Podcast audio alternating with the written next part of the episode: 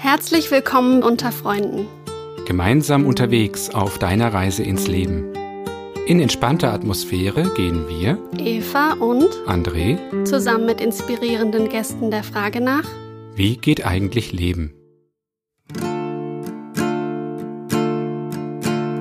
Home, I'm going home. I need a land to feel my soul. Take me home, take me home green, green hills and far away.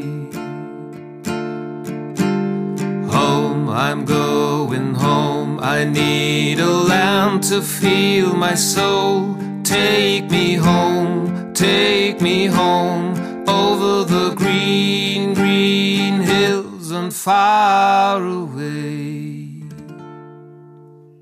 nach zwölf Jahren Schulbankdrücken endlich in die Welt hinaus. Reisen, arbeiten, WG-Leben, Uni, neue Leute kennenlernen, feiern, Konzerte. Tja, nix da.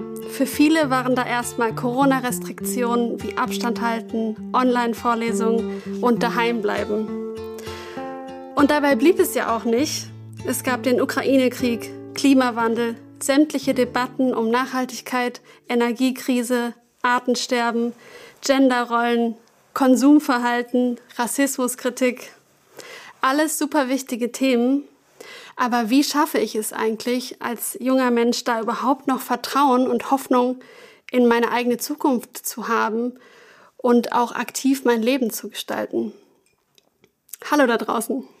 Mein Name ist Eva Weingart und ich freue mich, dass du heute dir die Zeit nimmst, um diese Podcast-Folge zu hören.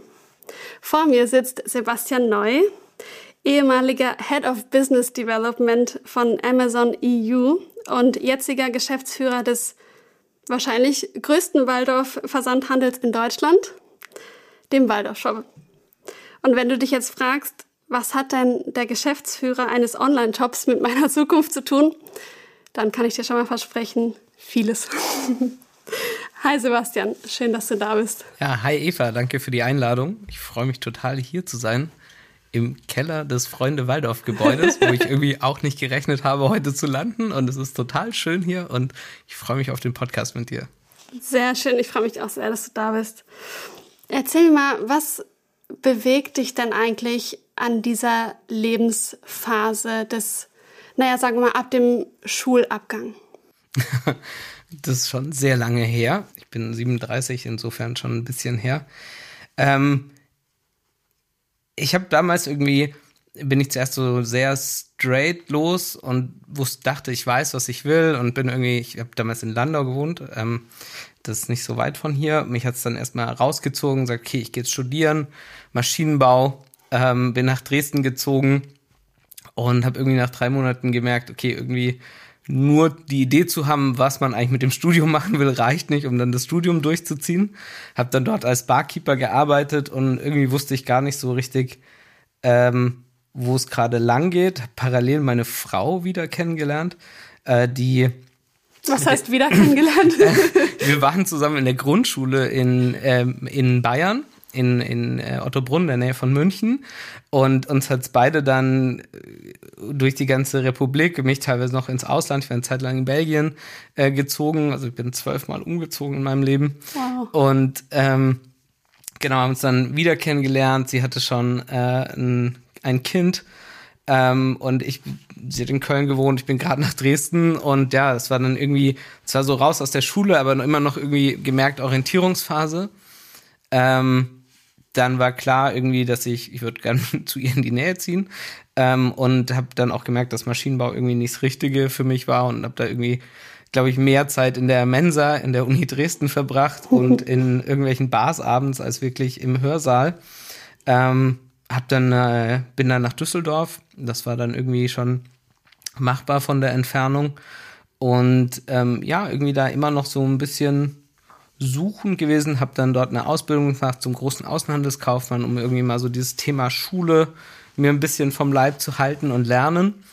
Und dann aber auch irgendwie in der Zeit dort gemerkt, das ist nicht alles. Ähm, habe danach nochmal die Möglichkeit bekommen zu studieren ähm, über ein Stipendium von dem, ich war damals bei der Metro, ähm, und die haben mir ein Stipendium ermöglicht. Und ähm, ja, und das, da, da hat sich dann so langsam so ein Weg abgezeichnet, wo man merkt, okay, dieser Handel, das interessiert mich.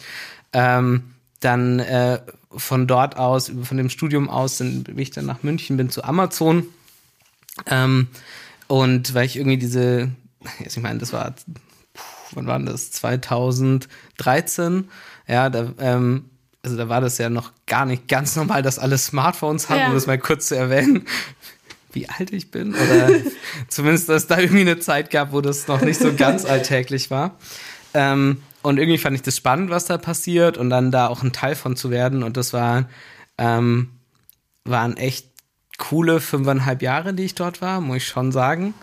Ähm, und gleichzeitig ist so aber auch dieser Waldorf-Impuls in mein Leben gerutscht. Also mit, wir haben dann noch zwei weitere Kinder bekommen und ähm, hatten dann auch so ein schönes Momentum, wo wir in äh, damals in der Nähe von Köln gewohnt haben und meine Frau, die hatte schon Berührung mit Waldorf und die unsere Tochter kam dann zur Welt, die ist in eine Waldorf Spielgruppe gegangen und dann haben wir uns diese eine Brücke in die Welt Filme angeschaut, die eben eine Klasse komplett bis zur zwölften Klasse an der Waldorfschule in Landsberg begleitet haben. Eine Dokumentation. Ja, genau. Also es ist richtig mhm. cool und äh, ich finde es einen tollen Einstieg in die Waldorfpädagogik, weil es dir einen Eindruck vermittelt so, um was geht's da.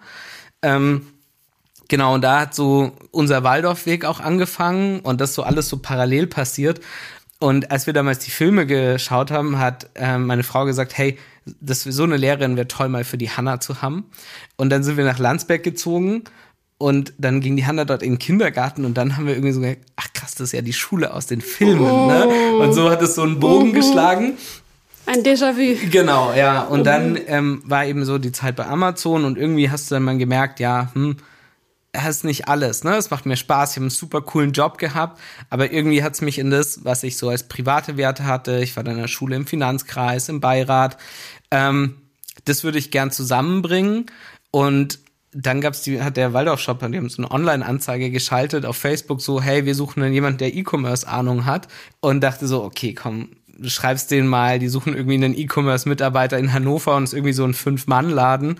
Und ähm, dann kam halt zurück, ja, also war Interesse da, ne? Ich habe halt gesagt, fünf Jahre E-Commerce-Erfahrung, Waldorf-Bezug. Und dann hieß es halt, ja, wir suchen eigentlich jemanden, der Bock hat, das äh, Unternehmen zu übernehmen. Und ich so, okay, Crazy. dann lass uns doch mal unterhalten. Mhm. und ja, dann haben Armin und ich uns getroffen und Jonas, der damals Interimsmanagement gemacht hat. Und das hat irgendwie gefunkt, gepasst. Und dann sind wir sehr schnell den Weg gegangen. Und das war super für mich, diese beiden Welten zusammenzubringen und gleichzeitig auch zu merken, wie groß diese Waldorfwelt ist. Ja, mhm. weil vorher bist du halt in dieser Schule, in diesem Mikrokosmos und auch alles, was du dort so erlebst, du denkst, ja, das ist Waldorf. Und dann lernst du, okay, es gibt irgendwie Schulen, die ausbilden, es passiert wahnsinnig viel im Ausland, ja. alle haben andere Ansätze und merkst, okay, das ist eigentlich Waldorf, ne? Also. Auf der ganzen Welt, tausende Einrichtungen. Ja, genau. Mhm. Also diesen Kosmos wirklich zu erleben, ja. das fand ich äh, total spannend. Und das, jetzt komme ich zu dem Punkt, warum es die Woche nochmal so ein Erlebnis war, diese Brücke in die Weltfilme, weil einer der Protagonisten sozusagen, also einer der Schüler, ähm, der ist dann tatsächlich nach der Schullaufbahn, war das der erste Auszubildende. Ich habe vor drei Jahren meinen Ausbilderschein gemacht, wir haben Ausbildung angeboten und dann ist derjenige unser Ausbildende, Auszubildende geworden und der hat eben letzte Woche oder vorletzte Woche seinen Abschluss gemacht. Und wir haben ihm diese Woche ein äh, erster Auszubildender aller Zeiten Waldorf Shop-Pokal verliehen. So und das cool. ist halt so lustig, weil das halt so ein Rundschlag ist, wie sich diese Wege dann halt wieder kreuzen. Das fand ich total schön und spannend. Und ähm, fühlt sich gerade halt auch so an, dass da irgendwie in diesem Waldorf-Shop man wirklich ne, was gefunden hat, wo man das, was eben das, was ich vorhin beschrieben habe, wie man so suchend ins Leben einsteigt, wo ich das Unternehmen auch irgendwie als Vehikel sehe, das jungen Leuten anbieten zu können in seinem Rahmen der Möglichkeiten. Ja, es ist kein Riesenunternehmen, aber trotzdem da so ein Anlaufpunkt zu sein und das finde ich, finde ich unheimlich schön. Ja, auch voll schön mit dem Pokal, so eine richtige Wertschätzung auch für den Menschen einfach und für die Ausbildungszeit. Das ist ja schon auch nicht so ohne, ne? Ja. Ähm, also ich gehe mal stark davon aus, dass du von dem Gehalt, was du bei Amazon bekommen hast, starke Einbüßungen in Kauf genommen hast. Also ist ja schon ein bisschen verrückt, wenn man es gibt Also immer, direkt vergleicht. Das Schlimme ist, es gibt immer wieder Momente, wo das auch ein Schmerzpunkt ist. Also wenn du halt, ähm, das ist halt einfach krass verführerisch, ne? Also wenn du bei so einem Unternehmen arbeitest, du verdienst wahnsinnig gut. Ähm, und die Optionen auch noch weiterzugehen sind ja auch, also ich meine, ich war fünf Jahre dort, ich wurde dreimal befördert, das war, das war immer noch Einstieg der Karriere und trotzdem war es wahnsinnig gut. Und ja, aber ich, ist halt die Frage dann auch zu stellen, wie viel braucht man wirklich, was braucht man, was sind die Mehrwerte. Auf der anderen Seite kann ich sagen, hey, ich habe in den dreieinhalb Jahren so viel Zeit mit meinen Kindern verbracht und das gar nicht, weil ich weniger gearbeitet habe, sondern einfach, weil mir das Unternehmen das Vertrauens geschenkt hat, meine Arbeitszeit selbst zu gestalten. Und wenn das dann halt heißt, du gehst irgendwie um 13 Uhr mit den Kindern zwei Stunden ins Schwimmbad, ja, machst von mir aus dort irgendwie noch ein, zwei Calls, aber du hast halt Zeit mit denen und dann arbeitest du halt abends noch, ja. Und das findet, sowas findet in der normalen Wirtschaftswelt nicht statt. Und das ist so ein toller Moment einfach, dass du so Dinge machen kannst und so frei bist. Das hat auch einen Wert und das muss man sehen. Und ich meine, ich war vorher, ich war acht bis acht aus dem Haus. Ja, also ich habe die Kinder eigentlich in eine ganz lange Zeit ihres Lebens gar nicht gesehen, weil ich ähm, also vielleicht noch im Kindergarten mit abgegeben und bis ich heimgekommen bin, lagen die halt im Bett. Voll traurig. Ja, das ist voll schade und das nimmt man einfach so in Kauf. Ne? Und ähm, das sind halt Dinge, die man dann hinterfragt und dann halt wirklich zu gucken, hey, was braucht man, was kann das Unternehmen leisten, kriege ich das in Einklang? Ähm, das finde ich eigentlich viel wichtiger, die Fragen zu stellen. Und ich glaube, dass da auch Unternehmen sich nicht auch außerhalb des Waldorf-Umfelds, ja, oder des sozusagen, das bös gesagtes Gutmenschenkapitalismus, sondern die müssen sich auch Gedanken darüber machen. Ja. Ich war die Woche irgendwie in der S-Bahn und da hat sich auch eine junge Frau neben mir geäußert und jetzt so, ja, krass, die Arbeit jetzt, hab jetzt, also war irgendwie nach der Uni, hat gerade angefangen zu arbeiten und hat gemeint so, ja, oh, ich war jetzt acht Stunden dort am Tag, ist mir eigentlich zu viel, ne? Also wo du merkst, hey, da ist eigentlich einfach die Leute hinterfragen das mehr. Mhm. Wie viel will ich eigentlich in der Arbeit sein? Wie viel meiner Freizeit will ich aufgeben? Und ich finde die Fragestellung total legitim, ja. Also der Trend Tiny Häuser und so weiter, der drückt ja genau das aus, ja. Dass ich eigentlich abwäge, was ist, was, was ist mir das Leben wert, ja, was ich dafür aufgebe, weil du entscheidest dich halt für eins von beiden im Moment und eine Entscheidung für was ist immer eine Entscheidung gegen was, ne? Und das finde ich, muss man sich auch klar machen, wie verlockend das Geld auch sein mag. Du gibst es auch am Ende auch nur schneller aus. Also das ist ja auch ein Learning. Es reicht ja auch nie, ja. Also wenn du mehr Geld bekommst, dann gibst du einfach nur mehr Geld aus und fängst nicht an, darüber nachzudenken, was kann ich, also wie, wie kann ich vielleicht auch limitierter einfach leben und habe dafür mehr Zeit für Momente eben mit Kindern oder sonst irgendwas. Ja, voll. Es gibt einfach verschiedene Faktoren, die wichtig sind bei einer Entscheidung für welchen Job. Es ist nicht nur Geld. Ja. Es gibt auch sowas wie ein tolles Kollegium, schöne Projekte, gute Atmosphäre, wie auch immer. Ne? Das gibt ja. viele und das rückt vielleicht Stück für Stück auch mehr in den Vordergrund. Ja, glaube ich auch. Aber ich gehe davon aus, als du dich für den neuen Job entschieden hast, wusstest du ja noch gar nicht, dass es so sein wird. So 100 Prozent wusste ich es nicht und man ist dann viel auch, also pff, aus heutiger Sicht glaube ich, jetzt so nach drei, vier Jahren Unternehmer und auch durch echt Krisen auch durchgegangen. Jetzt gerade so das letzte Jahr äh, war, glaube ich, für den ganzen Ökobereich und auch generell Onlinehandel schwierig. Und du merkst, wenn du so durch so Krisen durchgehst, dann du, das sind Dimensionen, die du vorher gar nicht weißt, weil ich gedacht, hey cool, Waldorf Shop, ich bringe alles mit von Amazon, weil ich da ähm, weiß, wie Online-Handel funktioniert und du bist so total enthusiastisch und, und, und guckst auch nicht ganz so genau überall hin, sondern willst erstmal diesen Gestaltungsweg und ähm, das äh, habe ich, also da, das sehe ich heute anders, ne? Und gleichzeitig so diese Mehrwerte hat man schon so zum Teil gesehen, zum Teil aber auch noch nicht. Und ich fand halt die spannende Frage, vor allem das ist ja nicht ungewöhnliches Privileg, wenn du so in, in so einer Position Geschäftsführer irgendwie bist, sondern ich fand eher spannend halt die Frage da drin, wie kann man das denn allen im Unternehmen möglich machen, ja? Also wie kannst du denn wirklich diese Idee, dass man gemeinsam an einem Projekt arbeitet, in einem freiheitlichen Zusammenarbeiten, wie kann man die greifen, ne? Und wir haben das dann ganz viel am Anfang ausprobiert. ganz viele Sachen auch bis heute behalten. Also wir haben bis heute Vertrauensurlaub, ja. Das heißt Was bei heißt uns. das? Vertrauensurlaub heißt, jeder hat in seinem Vertrag stehen, er hat 20 Tage Urlaub und er kann sich darüber noch mehr Urlaub nehmen, solange das für die Firma und ihn vertretbar ist. Aber er entscheidet das, ne? Und weil das sind viele so Kleinigkeiten, wie, keine Ahnung, ich habe nachmittags einen Arzttermin, in dann, bei Amazon muss ich mir dafür einen halben Tag frei nehmen, ja.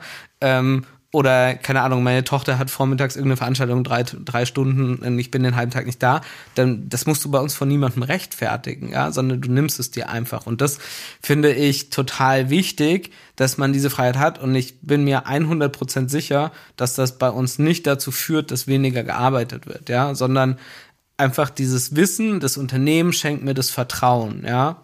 Und das gleiche beim Gehalt. Am Anfang haben wir ähm, versucht, mit jedem darüber zu sprechen, hey, was ist eigentlich, also die hatten diese Idee von Steiner gibt's ja, dass man sagt, Gehalt, äh, Geld und Arbeit zu trennen, ja, Arbeit ist aus Passion und ähm, Geld ist sozusagen nur das, was du für deinen Lebensstil, Lebensunterhalt haben möchtest und das Unternehmen sozusagen seiner Fürsorgepflicht nachkommt, ja. Und das, den Gedanken finde ich super und den würde ich auch gern noch mehr verfolgen.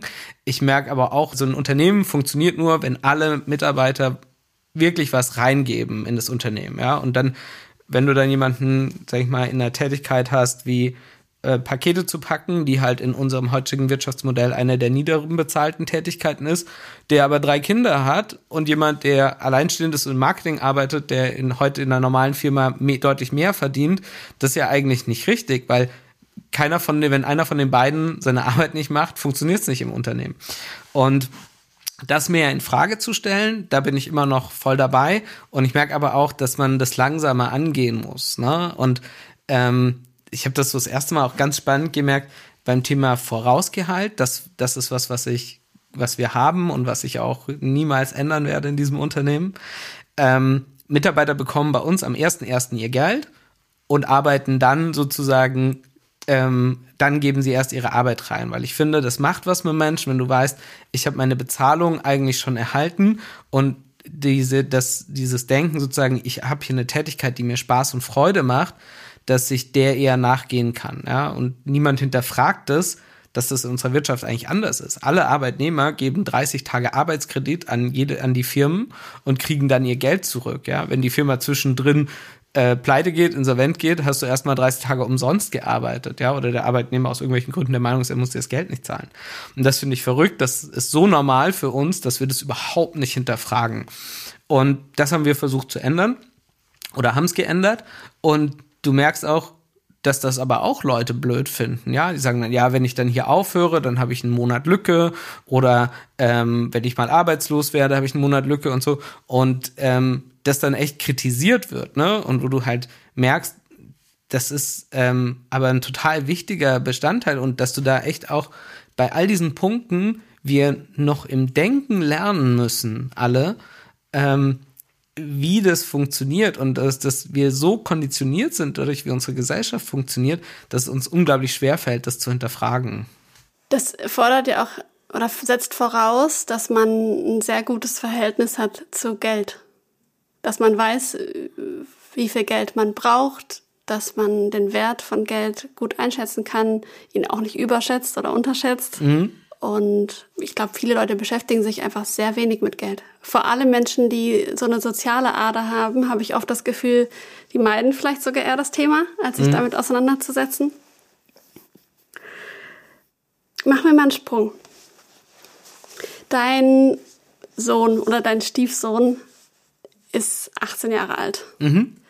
und ist auch gerade an diesem Punkt, sich zu orientieren, beruflich oder, jeden, oder vielleicht auch bald erst.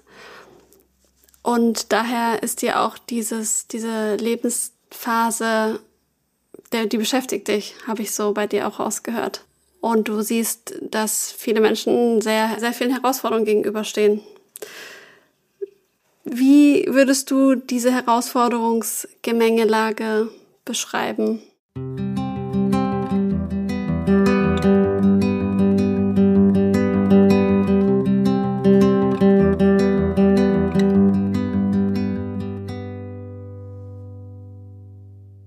Ich finde das spannend, also so, ähm, man neigt ja dazu, dann immer so ein bisschen zu schauen, hey, wie war ich mit 18 oder sowas? Man hat ein verklärtes Bild rückwärts, denke ich mir auch oft.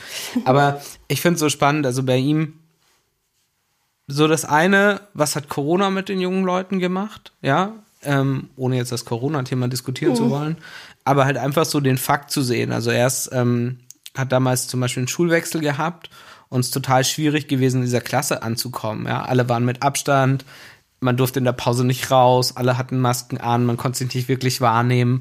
Ähm, und äh, genau, damit will ich gar nicht diese Maßnahmen kritisieren, überhaupt nicht. Ähm, aber es der ist halt trotzdem ein Fakt, dass es was mit den Menschen gemacht hat und gerade mit den jungen Leuten. Du konntest nicht feiern gehen, was irgendwie da so total wichtig ist, ja. Und ich meine, man vergisst die ganze Zeit schon wieder, es war eine Zeit lang verboten, dass man sich in größeren Gruppen trifft, ja, ja was total wichtig ist. So mit 16, 17, du hängst mit deinen Leuten in der Stadt rum. Ähm, und das fand ich auf der einen Seite witzig. Wir wohnen so am Ortsrand, dass du auf einmal gesehen hast, wenn du irgendwie spazieren gegangen bist und im Wald sitzen dann auf einmal Gruppen von Jugendlichen, weil sie dort halt ungestört sind und nicht so wahrgenommen werden. Denkst, okay, auf einmal zieht's die Leute in die Natur.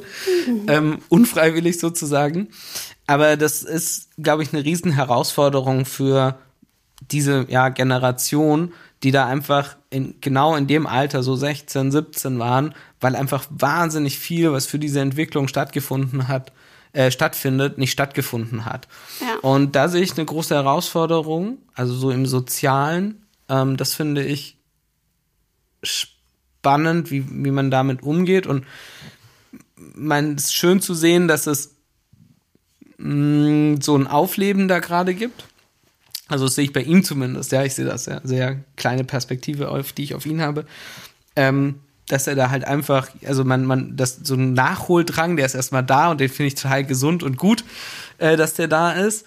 Und gleichzeitig merke ich aber auch so, dass das eigentlich nur so eine kleine, im Verhältnis dann wieder kleine Herausforderung ist, ja, weil klar hast du da viel verpasst, aber es ist sozusagen, wenn du auf die Metaebene schaust, okay, Corona, Krise, Ukraine-Krieg, das Ganze noch überdacht von dem ganzen Thema ähm, Klimawandel, ja, und das merke ich, diese Zukunftsfragen sind super essentiell gerade ähm, bei, bei Menschen im Alter so, also wo du auch so ein bisschen, bisschen fast so eine Wofür-Haltung eigentlich mhm. hat, ja, also die sehr krisenhaft auf die Welt schauen und das sehe ich so ein bisschen mit, mit ähm, Sorge ist immer so ein blödes Wort, das findet sich schon hm. alles, aber ähm, das ist schon was, wo ich denke, so ja, ich kann das total verstehen, dass man so darauf denkt und eigentlich braucht es aber halt was anderes und es braucht diesen wahnsinnigen Impuls zu sagen, okay, wir packen das an und wir ändern mhm. das und ähm, den, den spürt man auch immer wieder, aber es ist schon, es hat so eine Schwere. Also ich glaube, es hat eine unheimlich große Schwere, jetzt ein junger Mensch zu sein, die es ähm, für mich nicht hatte damals, ja. Also wir sind halt jedes Wochenende weggegangen und haben sonst irgendwas gemacht, ja, und eine Menge Blödsinn gemacht. Und ich finde, das hat jetzt schon eine, eine höhere Schwere, das erlebe ich immer wieder.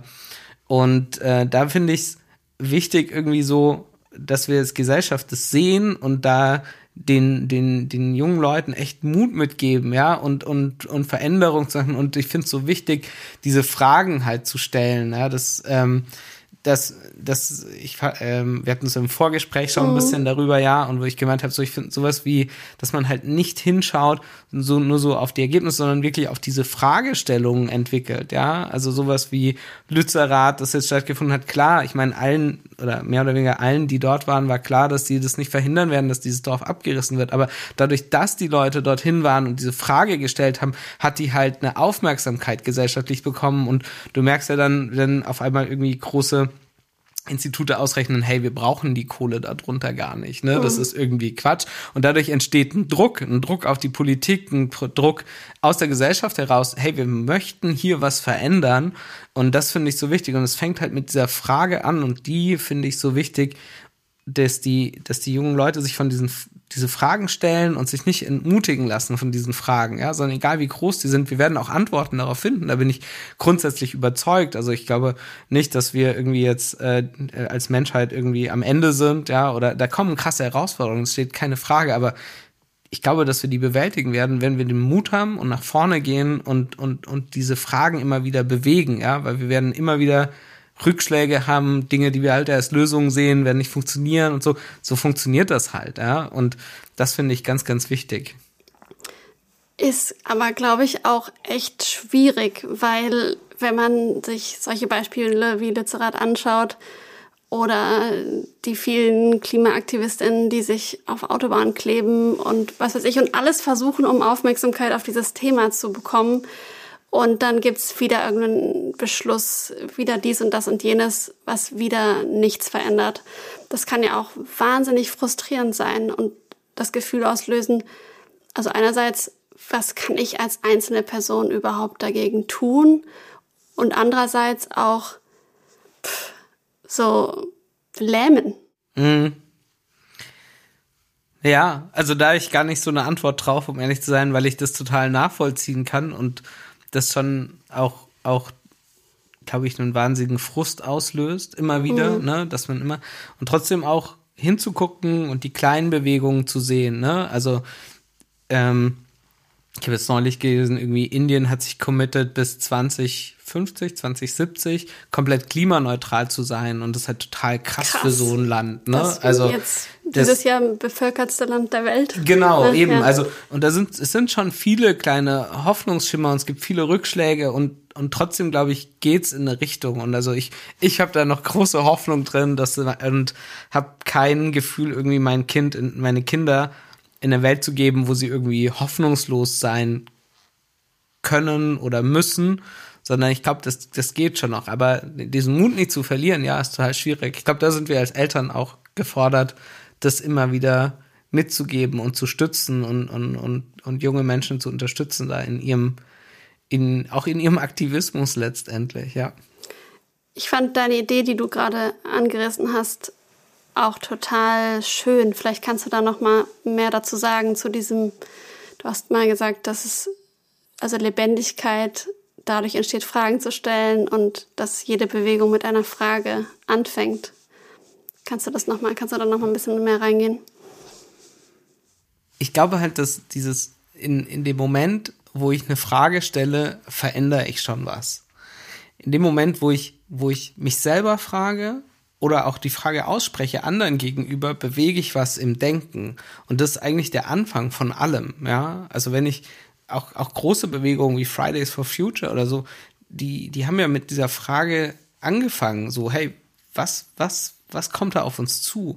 Was kriegen wir hier eigentlich für eine Welt überlassen, ja? Und ich finde diese, und gleichzeitig löst auf der anderen Seite, und deswegen wird das, glaube ich, auch so vehement von manchen Menschen auch so niedergeredet, weil die Frage ja auch ist so, hey, was habt ihr da eigentlich gemacht? Ja. Ja, und eine Frage der Verantwortung stellt. Schuld, ja. ne? Also, mhm. ja, Verantwortung und auch Schuld, ne? mhm. ne? Also, und ich glaube schon, dass man da auch immer sagen kann, ähm, die Leute äh, oder die Generation vor uns haben das ja nicht in der in, in der Böswilligkeit gemacht oder so, ja, sondern aber halt trotzdem, es bringt halt nichts, sich da jetzt irgendwie Schuldzuweisungen zu machen, sondern genau diese Frage zu stellen, so, hey, was hinterlasst ihr uns da? Wie kommen wir raus aus der Nummer, ne? Und da dann in Verantwortung zu gehen und, und von allen Seiten. Und das finde ich ganz, ganz wichtig auch für ihn, so, hey, was, was bewegt mich? Wofür brenne ich?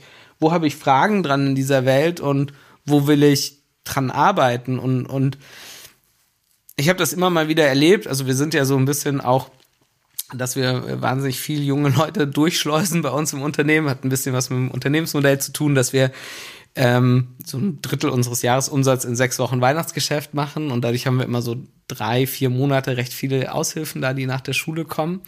Und du merkst es in den Gesprächen immer, dass bei so, also ganz viele landen ja bei uns, ähm, weil sie erstmal Schule ist durch und jetzt nicht wissen, wohin und was mache ich mit dem Leben. Und ähm, da ist das ja ganz viel, dass, dass die auch so diese Fragen haben, wo, wo will ich hin, was macht noch Sinn, was will ich eigentlich vom Leben und ganz viele auch so das Gefühl haben, wie kann ich Impact in der Welt haben? Ne? Das finde ich ist so eine Frage, die viel sich bewegt wird und ich finde die Frage legitim und gleichzeitig kann ich aber ist sie auch eine krasse Belastung, ja, weil ja, weil ähm, ich gerade sagen, ja.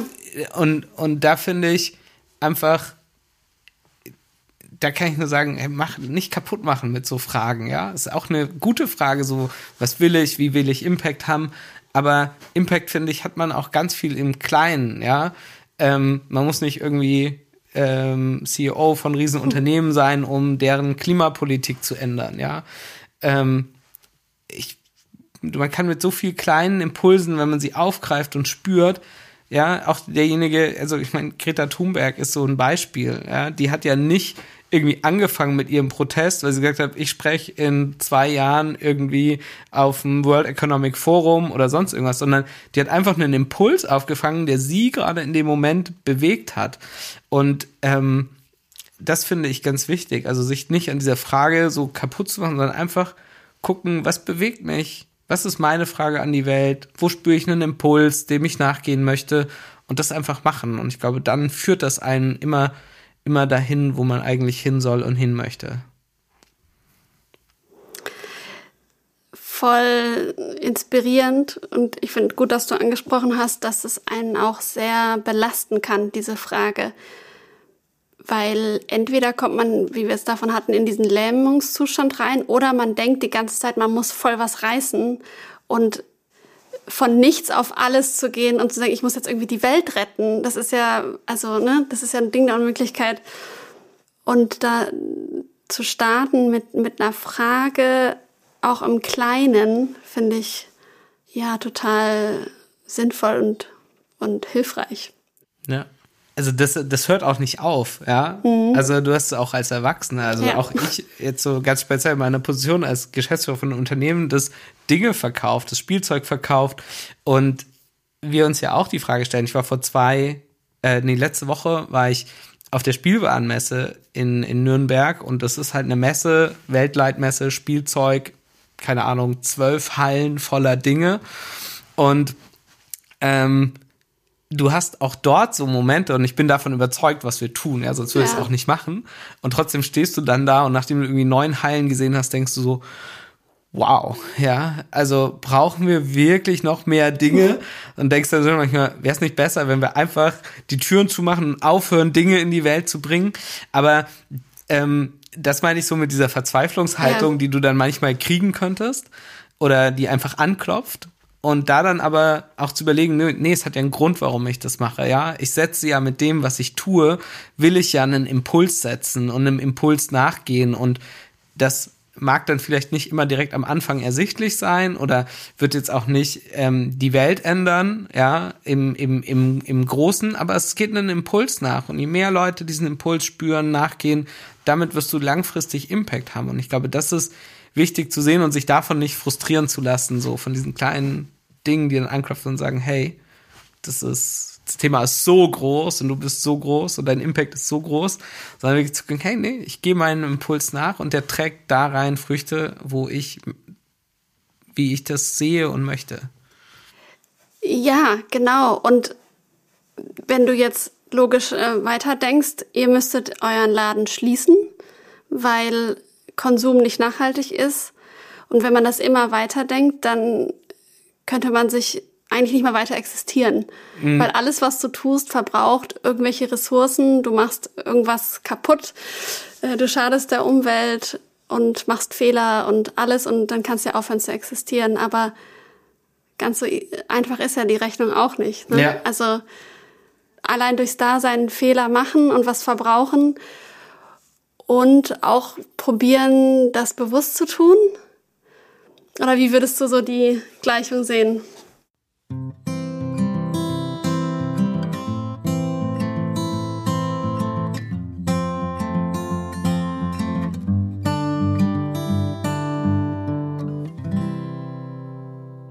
Also ich glaube, erstmal ist ganz wichtig, die Komplexität der Welt anzuerkennen ja. ja. Also ich glaube, wenn man das so als Lebensrealität erstmal akzeptiert, dann ist man, ähm, dann, dann ist es ist schon ein großer Schritt, ja. Also ich meine, wir könnten ja alle, wenn wir alle irgendwie an einem Tisch abends sitzen, dann würden uns alle super Lösungen einfallen. Okay, hören wir auch einfach auf, den Regenwald abzuholzen. Ja, okay, super, Teil des Problems erledigt. Ähm, vielleicht hören wir einfach auf, keine Ahnung, neue Kohlekraftwerke zu bauen. Okay, Teil des Problems erledigt. Ähm, aber so, so tickt halt die Welt nicht, mhm. ne? sondern die ist komplex, die besteht aus Kompromissen. Ähm, und das erstmal zu akzeptieren, finde ich ganz wichtig, ja, weil dann, und dann kannst du halt gucken, okay, wie kann ich denn dazu beitragen? Und da gibt's kleine Sachen und da gibt's große Sachen. Ja? Also Kleine Sachen sind sicherlich mein eigener Konsum. Ja, also grundsätzlich bin ich schon der Meinung, jedes Mal, wenn du im Supermarkt einkaufst, gibst du irgendwie auch einen Stimmzettel ab mhm. zu ja, das unterstütze ich, ja und das unterstütze ich nicht. Ähm, das sind aber sehr, sehr viele Stimmen, deswegen, keine Ahnung, wenn du jetzt dir mal was gönnst und du eigentlich weißt, okay, das ist unanständig oder ist vielleicht nicht das nachhaltigste Produkt, aber es ist super lecker, äh, da musst du dich auch nicht gleich mega schlecht fühlen. Ja, das ist, geht auch in dem Grundrauschen unter. Aber so eine Grundeinstellung, glaube ich, zu nachhaltigem Konsum, und das funktioniert ja auch. Also es ist ja erstmal so, dass da keine Ahnung, geh heute in einen normalen Supermarkt und du findest auf einmal bi mehr Bioprodukte als vor 10, 15 Jahren. Ja, äh, du findest seit drei, vier Jahren hast du auf einmal in so einem Rewe ein äh, veganes Wurstsortiment, was fast genauso groß ist wie ein normales Wurstsortiment, ja. Also da, da bewegt sich ja unglaublich viel und ich finde immer, klar, im Biosupermarkt ist das schon immer so und da gehen wir auch äh, alle gerne hin, aber dass es halt in den normalen Konsum halt reinrutscht, das zeigt ja, dass da eine Bewegung ist. Da ist auch manchmal Greenwashing dabei, keine Frage aber da bewegt sich was. Also wir als Gesamtgesellschaft gehen einen, einen Weg, ja. Und auch wenn du Sachen anschaust, wie, keine Ahnung, CO2-Emissionen in Deutschland, wie die sich entwickeln, wo du sagst, hey, das ist eigentlich, das geht auch in eine gute Richtung und gleichzeitig geht's halt zu langsam, ne? Und schon zu spüren, so, so nicht immer sich selbst nur verantwortlich zu machen, weil das funktioniert auch nicht, ja. Also das da, da muss schon was auf politischer Ebene, da muss was in Unternehmen passieren, aber trotzdem haben wir auch als Konsumenten einen Hebel, den will ich gar nicht kleinreden. Ähm, und das finde ich halt so, so Sachen auch zu sehen, ja, die vielen kleinen Erfolge, die da sind und trotzdem nicht das Problem kleinreden, ja, das Problem ist riesig und kommt auf uns zu und ähm, aber da halt zu schauen, wie, ja, wieder diesen Impulsen halt zu folgen einfach, das finde ich ich ganz, ganz wichtig. Ja, zumal auch viele unserer HörerInnen sicherlich auch nicht das größte Geld haben werden jetzt in dieser Lebensphase und man da manchmal auch gar nicht die, also in den Bioladen gehen kann, um sich da den Einkauf äh, zu besorgen, sondern dann ist es halt manchmal der Discounter und das ist auch okay so. Ja. Es gibt noch viele Lebensjahre, in denen du andere Entscheidungen treffen kannst. Ja. Trotzdem nochmal zum Thema äh, Konsum. Ich habe in den letzten Tagen so ein bisschen mich äh, hier im Büro und auch sonst ein bisschen umgehört. Wie fühlen sich eigentlich Leute, die bei Amazon bestellen? und es war eigentlich relativ eindeutig, dass es, also jeder macht's irgendwie, aber die meisten fühlen sich so beim Befüllen des Warenkorbs relativ schlecht und dann kommt so die Stimme, oh Gott, das ist jetzt irgendwie total super kapitalistisch, was ich hier mache, Hauptsache schnell, Hauptsache günstig. War das bei dir auch mit ein Grund, dass du gesagt hast, ich will nicht mehr für so ein Unternehmen arbeiten und ich will irgendwie einen anderen Impact haben? Wie war das? Ich darf Fragen nicht beantworten? Nein, ähm, ich beantworte die schon gerne. Ähm, ich muss ehrlich sagen, das habe ich da nicht so krass gesehen, mhm. weil du bist halt in so einem Organismus und das kickt ja auch wahnsinnig. Ja. Ne? Also ich habe, ähm, also meine Arbeit dort hat mir auch Freude gemacht, so ist nicht. Ne? Aber für mich waren dann eher so Beweggründe und das will ich jetzt auch gar nicht für Amazon und gar nicht irgendwie ver, ver, verteufeln. Aber wie, so wie, welches Menschenbild steht da hinten dran, mhm. ne? Wie, wie funktioniert Führung dort und so weiter. Das waren Punkte, wo ich gesagt habe, ja, also da sind die jetzt wahrscheinlich auch nicht viel schlechter als andere Unternehmen, das, aber das ist eigentlich kein, kein, kein cooles Menschenbild, weil das gar nicht auf einem vertrauensvollen, das, dieses, was ich vorhin meinte, ja, du kriegst erst dein Geld, wenn du gearbeitet hast, mhm. ja. Das ist ja so ein Grundsatz, der ist ja schon so misstrauisch eigentlich, ne? Ähm, und das ist aber halt normal in unserer Wirtschaft. Und das war so ein Punkt, wo ich gesagt habe, hey, das würde ich gern anders machen. Und ich würde gerne lieber Unternehmen das, was ich kann und gelernt habe dort, würde ich halt gerne in ein Unternehmen geben, wo ich weiß, das hat einen positiveren Impact, ja. Ähm, und natürlich auch sowas beeinflussen zu können. Ja, wir schicken alle Pakete CO2-neutral zum Beispiel und solche Sachen halt einfach beeinflussen zu können. Mhm. Das, das macht ja Spaß, ohne zu sagen, dass wir das perfekt machen. Mhm. Ich würde es gerne noch viel besser machen, aber es ist halt auch nicht ganz einfach. Aber wir, wir, wir stellen die Frage. Mhm. Das ist, glaube ich, so das Entscheidende. Und wir stellen sie nicht aus dem Punkt heraus, ah, Leute wollen das, ja, sondern wir stellen sie aus einer inneren Überzeugung heraus, dass das eigentlich der richtige Weg ist. Und das finde ich ganz, ganz wichtig. Du hattest im Vorgespräch auch gesagt, der Waldorf-Shop ist, also ihr versteht euch auch als Sprungbrett für junge Menschen. Mhm. Was meintest du damit? Mhm. Das so, wir haben am Anfang Leute reingeholt und haben die dann, ähm, die irgendwie nach der Schule nicht wissen, wohin oder gerade die Ausbildung fertig hatten und auch noch nicht so wirklich einen Plan hatten ja, und gerne irgendwie in einen Organismus wollten, der so tickt wie wir. Und das war auch zu dem Zeitpunkt cool, aber wir haben auch wahnsinnig viel reingesteckt, so in die, in die Leute zu entwickeln und so weiter. Und oft, wir haben es auch manchmal schlecht gemacht, muss man auch sagen, ja. Also es ging auch manchmal schief. Und ähm, das war so der, der erste Punkt, wo wir gemerkt haben, okay, krass, hier ist, hat der Waldorf-Shop aber auch eine Aufgabe, also wo Leute dann jetzt bei uns waren, ein Mitarbeiter von uns, der hat äh, äh, Komponist gelernt, also nach der Waldorfschule, dann Komponist gelernt, dann war er bei Amazon, hat er im Lager irgendwie hm. drei, vier Monate gearbeitet und gesagt, okay, du baust uns jetzt das Lager auf, ne? Und der hat dann bei uns wirklich das Lager organisiert und einen super tollen Job gemacht. Dann Krass. ist er hm. bei uns, äh, hat er dann bei uns in der Disposition gearbeitet. Aber du hast so gemerkt, okay, eigentlich ist das hier, das ist nicht das, wo er, wo er eigentlich hin will, ne?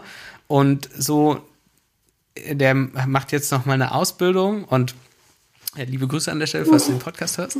ähm, und du hast halt gemerkt, dem, dem, dem haben wir aber einen Weg gezeigt. Ne? Also der hat in der Zeit, wo er bei uns war, konnte er auch merken, was bin ich, was bin ich nicht, was brauche ich eigentlich, muss ich noch mal so raus aus meiner Comfortzone gehen. Und das war so, wo wir das das erste Mal gemerkt haben. Und dann nochmal ganz explizit so in diesem Weihnachtsgeschäft, das ist das eigentlich noch krasser, ja, weil da viele Leute, die machen ihre Schule fertig, dann sind Sommerferien und dann stehen sie irgendwie so da und wissen nicht, was sie vom Leben möchten. Und das ist, finde ich, total cool, dass man durch diesen Rhythmus, den wir als Unternehmen haben, da irgendwie sagen kann, hey, wir können den jungen Leuten jetzt irgendwie einen strukturierten Tagesablauf bieten, einen Reinschnuppern ins Arbeitsleben, aber auch einen ernsthaften, ja, das ist kein Praktikum, was du bei uns machst. Und wenn du bei uns Pakete packst, hey, wir im Weihnachtsgeschäft schicken wir am Tag tausend Pakete, ähm, da, da musst du schon echt auch reinklotzen, ne? Und trotzdem ähm, ist das, merke ich halt, dass für diese Menschen das oft ein krasser Weg ist, darüber nachzudenken, so, okay, was will ich eigentlich, wo will ich hin? Ganz viele nehmen dann auch das Geld vom Weihnachtsgeschäft, also wir haben gleich drei, vier Leute gehabt, die haben davon sich dann erstmal einen ähm, Bus gekauft, den ausgebaut, sind dann gereist, also diesen Impuls raus in die Welt zu gehen.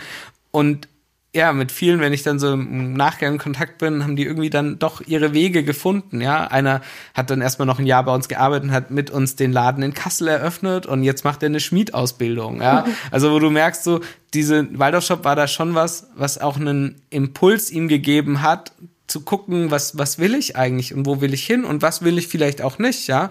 Und ich finde es völlig legitim, wenn man als junger Mensch sagt, okay, es ist nicht mein Lebensziel, jetzt 40 Jahre lang Pakete zu packen, ja. Ich finde es auch legitim, wenn das ein Lebensziel ist von jemandem, der äh, schon eine gewisse Orientierung hat, ja. Aber wenn du nach der Schule erstmal sagst, das zu merken, okay, das, was, will ich eigentlich, ne? Und da so eine Starthilfe zu geben mit Struktur, und aber auch Geld, was dann halt auch ein Sprungbrett ist. Das war ist mir dann so irgendwie nach so unserem ersten, zweiten Weihnachtsgeschäft, das ich mitbegleitet habe, klar geworden, hey, da, da haben wir auch eine Aufgabe.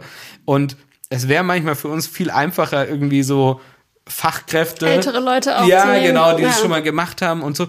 Und wo wir aber sagen, hey, nee, das ist eigentlich super cool, dass wir das können als Unternehmen. Ähm, und äh, da äh, challenge ich dann lieber die Mitarbeiter bei uns in der Logistik, die Erfahrung sind, da wirklich was weiterzugeben und die Leute, also es ist ja keine, ist ja keine Ausbildung, aber so ein, so ein, zumindest so einen kleinen Ausbildungscharakter hat es schon, mhm. ja, die Leute da reinzuziehen und halt auch in dieses, okay, ähm, ja, wie Arbeitsabläufe sind und so, da wirklich auch ins Mitdenken zu kommen und wir schaffen es eigentlich ganz gut, dass die Leute sich für diese kurze Zeit irgendwie trotzdem im Unternehmen verbinden. Mhm. Und das finde ich toll, ja. Also die, die nehmen das dann, du merkst es, dann irgendwann klickt das und dann nehmen die es total ernst. Und dann ist oft auch nochmal ein Ablöseprozess dann so, ah, okay, äh, jetzt ist Januar, okay, ich mache noch die Inventur mit und dann dann gehe ich hier. Ne? Also äh, das ist schon, schon spannend und wir versuchen das natürlich auch ein bisschen noch weiter zu gucken, dass wir jetzt auch eben mit, wir haben dann eben angefangen auszubilden. Wir haben jetzt so ein duales Studium bei der Alanus Hochschule, das wir mit anspielen, wo wir auch sagen, das versuchen wir irgendwie schon auch Möglichkeiten zu geben, dass Leute länger als diese drei, vier Monate bei uns sind. Aber trotzdem finde ich das einen wichtigen Impuls, so diesen, auch so ein Sprungbrett zu sein, wo du sagst, okay, jetzt kann ich nochmal in die Welt gehen, jetzt habe ich eine Erfahrung mehr, auf der ich aufbaue und sehen kann, was möchte ich so nach der Schule. Das finde ich ist eine total wichtige Aufgabe, die wir als Unternehmen haben. Und eine sehr besondere Ansicht, finde ich. Weil ich könnte mir vorstellen, dass die, oder ich bin mir recht sicher, dass die meisten Unternehmen eher versuchen, die Leute immer zu halten. Und ihr sagt dann auch manchmal, nee, geh mal, mach ja. mal deine Erfahrung euer Auszubildender wurde doch jetzt auch, glaube ich, habt ihr nicht übernommen, oder? Genau, also das der, war. Der Pokal, äh, den Pokalträger. Ja. Auch liebe Grüße an dich, Anatol. ähm, genau, also das äh, wäre tatsächlich so ein bisschen bei uns aus der monetären Situation, mhm. weil wir einfach durch das letzte Jahr, das war wirklich schwierig, so dieses Ukraine-Krise-Jahr. Äh, Ukraine-Krieg finde ich ganz wichtig, dass man ja, es nicht Krise, Krise nennt. Mhm. Ähm, aber es war schon auch so im Vorfeld jetzt die ganze Zeit die Diskussion und auch mit, mit ihm viel darüber gesprochen, so, hey, geh doch mal raus jetzt, ja. Du hast jetzt dieses Waldorf-Umfeld, hat dich sehr lange begleitet und wir hatten jetzt so, wo, so mit der Pokalübergabe haben wir natürlich noch ein äh, tieferes Gespräch auch gehabt und äh, da hat er auch gemeint, so, ja, es ist so, ist so ein bisschen das Nest jetzt mal verlassen mhm. und rauszugehen und ich finde es total wichtig, dass junge Leute das machen. Auch, ähm, ich glaube tatsächlich auch, dass man dadurch auch einen Impuls in die Welt trägt, ja, weil natürlich ähm, wenn du jetzt bei uns eine Ausbildung gemacht hast und dann in ein anderes Unternehmen gibst, da wirst du ganz viel Dinge äh, Vertrauensurlaub, was hattet ihr, ja, oder Vorausgehalt, vielleicht auch nicht, ne, ähm, ohne jetzt da ein Patent drauf zu haben, dass das äh, das Beste ist oder wie auch immer, das will ich gar, gar nicht sagen, ja. aber dass halt die Fragen sind da, ne, wo du merkst, ach so, bei euch gibt's keinen Vertrauensurlaub, ne, und dann machst du ja auch eine Neugier bei dem anderen, äh, wie, ihr hattet Vertrauensurlaub, äh, erzähl mal, ne, ja, es hat voll gut funktioniert und so und so, ne, also da wird cool. ja auch, auch mhm. was rausgebracht, wo du, wo, wo diese Frage weitergetragen wird, ne, und ich, wie gesagt, ich will gar nicht sagen, dass wir die Lösungen dafür kennen, weil ich, wir haben auch viel falsch gemacht in den letzten drei Jahren, wo wir dachten, hey, das ist die Lösung und du merkst, ah nee, doch nicht. Ähm, du warst ja auch gut dann das zu merken und zu sagen, hey, okay, dann machen wir es halt nicht mehr, dann machen wir was anderes jetzt. Ja. Keine Angst davor zu haben, zu ja, scheitern. Und, und in dieser Entwicklung zu bleiben. Und das ja. ist, glaube ich, das, was ich auch so mit dem Lebendigen grundsätzlich meine. Ne? Mhm. Diese Frage, wenn die Fragen immer da sind, dann hältst du die Dinge im Lebendigen. Und das mhm. finde ich total äh, inspirierend immer wieder, ja. Voll schön. Das klingt bei euch irgendwie fast so ein bisschen nach Freunde-Style. also so, mit was ihr euch da beschäftigt, voll, voll schön. Und ja, bei mir geht's was übrigens genauso. Ich hatte auch nach der Waldorfschule erstmal gar keine Lust mehr auf den Zirkus und wollte mal was ganz anderes. Und tada, jetzt bin ich halt hier wieder angekommen. Und äh, ja, das ist einfach so, wenn man mal so, eine, so ein Erlebnis irgendwie hatte, so eine Verbindung aufgebaut haben, das verlässt einen dann auch nicht mehr. Mhm. Was würdest du jungen Menschen empfehlen bei der Berufswahl? Auf was sollten sie achten? Macht was, was euch Spaß macht. Also das, das finde ich ganz wichtig. Und mit Spaß meine ich nicht irgendwie, dass jeder Tag rosig sein soll, ja, sondern es gibt auch Tage, die einfach scheiße sind. Es gibt Tage, die einfach anstrengend sind.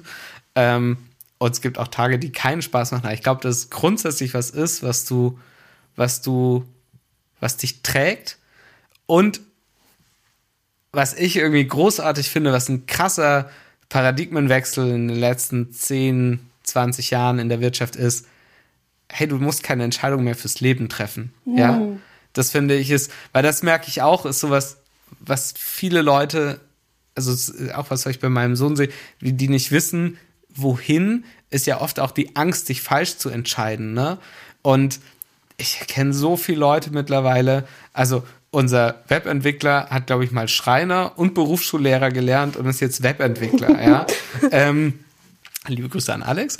Ähm, ähm, und ja, ich glaube, so Vitas gibt's gibt's einfach viele, ja. Also ich habe auch, ich habe so viel, ich habe halt viel während der Schule gemacht. Ich habe mal als Koch gearbeitet, ich habe eine Barkeeper-Ausbildung gemacht, ich habe mal Marktstände aufgebaut und irgendwie alles Mögliche, was ich irgendwie gerade da war. Und ich finde, du hast halt immer Sachen gemerkt, das hat irgendwie Spaß gemacht. Und für mich war so eine Grundverbundenheit, ist für mich irgendwie Betriebswirtschaft gewesen. Ja, also das finde ich ein spannendes Thema und das bewegt mich auch weiter.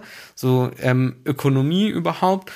Und ähm, hattest du dann immer schon von Anfang an so im Kopf, ich will auf jeden Fall Karriere machen? Ähm, ja, das hat mich lang getragen schon. Also das war auch dieser Amazon-Impuls ganz stark. Der ist auch immer noch da. Also das ist schon, ähm, ja, der reizt schon immer. Ne? Also das, das ist schon so. Und ähm, aber jetzt würde ich sagen, das Bild ist breiter geworden. Das war früher ein bisschen enger. Aber ich finde so dieses, so nicht, sich nicht eng zu machen mhm. und zu überlegen, das mache ich jetzt ja. und dann muss ich mein Leben lang, keine Ahnung, äh, Schreiner sein. Nee, du kannst auch was anderes machen. Und das ist, es nimmt ja auch so, Druck raus, ne? Ja, total. Und du kannst ja, selbst wenn du dich für was entschieden hast, du kannst darauf völlig andere, du kannst aus einer Schreinerausbildung kannst du auch Lehrer werden irgendwann, ja? Oder du kannst auch einfach was völlig anderes machen und nochmal mit 40 studieren gehen, ne? Also, und ich finde, das ist, das hat sich krass geändert. Also, dass du halt nicht mehr irgendwie, ich fange einen Job an und bin 50 Jahre in diesem Job. Ja. Das erwartet auch niemand mehr, ja? Und das ist auch nichts, also ich lebe ich lese ja echt viele Lebensläufe auch ähm, in, in den äh, vier Jahren jetzt äh, und davor auch.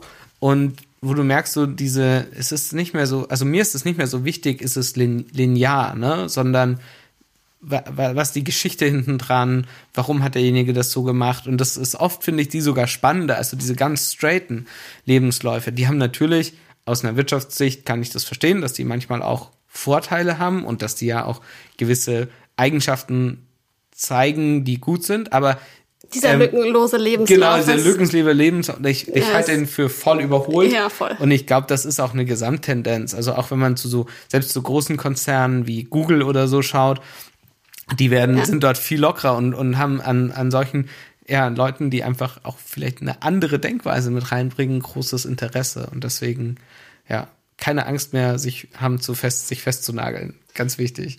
Ja, was ich jetzt zuletzt gelesen habe, war die Diskussion, dass man kein Motivations- oder ein Anschreiben mehr mit reinlegt. Was hältst du davon?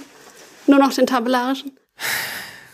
Äh, um ehrlich zu sein, also ich lese meistens nur den tabellarischen und das andere Schreiben überfliege ich so und an dem Lebenslauf entscheide ich, ob ich jemanden spannend finde oder nicht. Aber dann ist ja das, was du gerade gesagt hast, ein bisschen schwer unterzubringen, oder?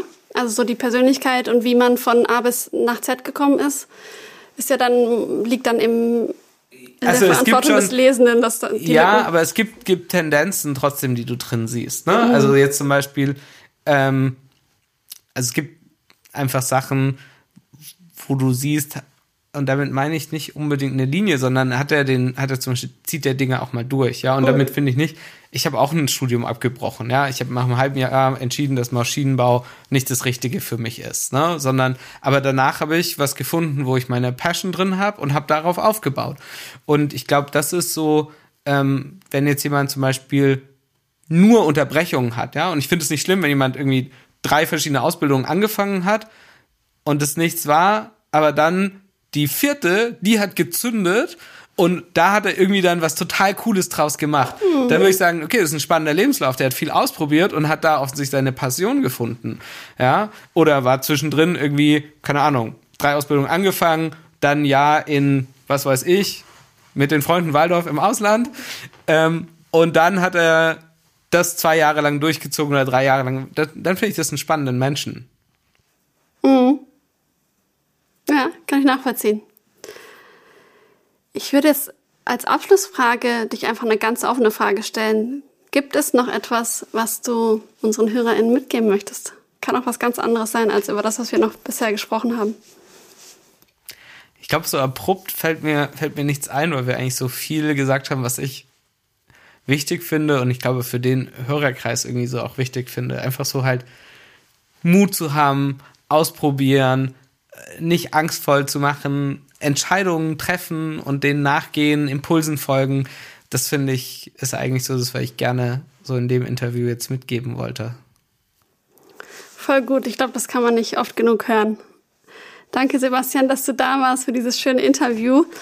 Und an dich da draußen, lass uns sehr gerne ein Abo da und wenn du Feedback hast zu dieser Folge, kannst du das auch loswerden, zum Beispiel über WhatsApp, da ist ein Link in, der, in den Show Notes oder über Instagram, at freunde-waldorf. Und dann wünsche ich dir auf jeden Fall eine wunderbare Woche, beziehungsweise drei Wochen. Dann kommt die nächste Folge raus. Bis dahin eine gute Zeit. Willst du auch noch Tschüss sagen? Ja, gerne. Also, vielen Dank, Eva, und ciao euch da draußen.